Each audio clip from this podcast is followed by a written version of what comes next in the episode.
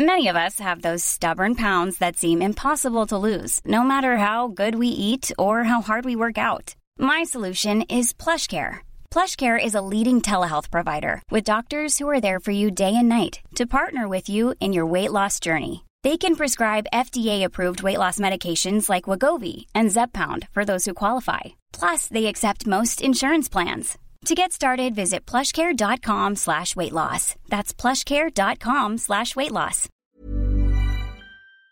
Did you know you're more likely to stick to a fitness routine if it's something you enjoy? That's why Peloton instructors don't just teach, they motivate you through every workout. And with thousands of classes, you'll always find something that works with your schedule. Plus, you'll never have to deal with sold out classes or awkward locker rooms. Workouts you'll crave, only on Peloton. Now, the Peloton Bike Plus is its best price yet at $500 less. Find more game changing prices on the original Peloton Bike and Peloton Tread. Visit onepeloton.com to learn more. When it comes to wardrobe staples, the things that feel as good as they look are what we wear again and again. But finding those perfect closet additions can be tough, especially in the shoe department. Unless you're shopping at Rothy's and their sustainably made machine washable shoes that are built to last because they knit both style and comfort into every pair. The Rothy's signature sneaker combines game changing comfort with a tirelessly cool look, so it goes with every outfit, from casual to elevated. And their one of a kind driving loafers feel great with or without socks and come in classic colors and eye catching patterns. Forget about the break in periods you expect from other shoes. The soft, flexible materials and wildly comfortable Rothy's insoles make their shoes one of the most wearable right out of the box. Find out what the hype is all about. Discover your new favorite pair of shoes and get $20 off your first purchase at rothys.com forward slash hype. That's R O T H Y S dot com slash hype.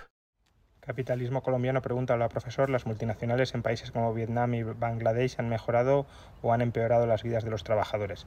A ver, yo creo que clarísimamente en el margen las han mejorado.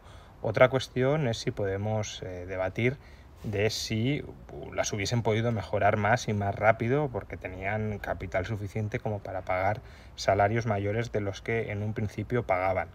Que eso es posible que fuera así, pero claro, si en un país con baja productividad entras o obligas a que se entre pagando salarios muy altos, el incentivo a que entre capital en ese país se disipa y por tanto no entra y por tanto los salarios no aumentan nunca.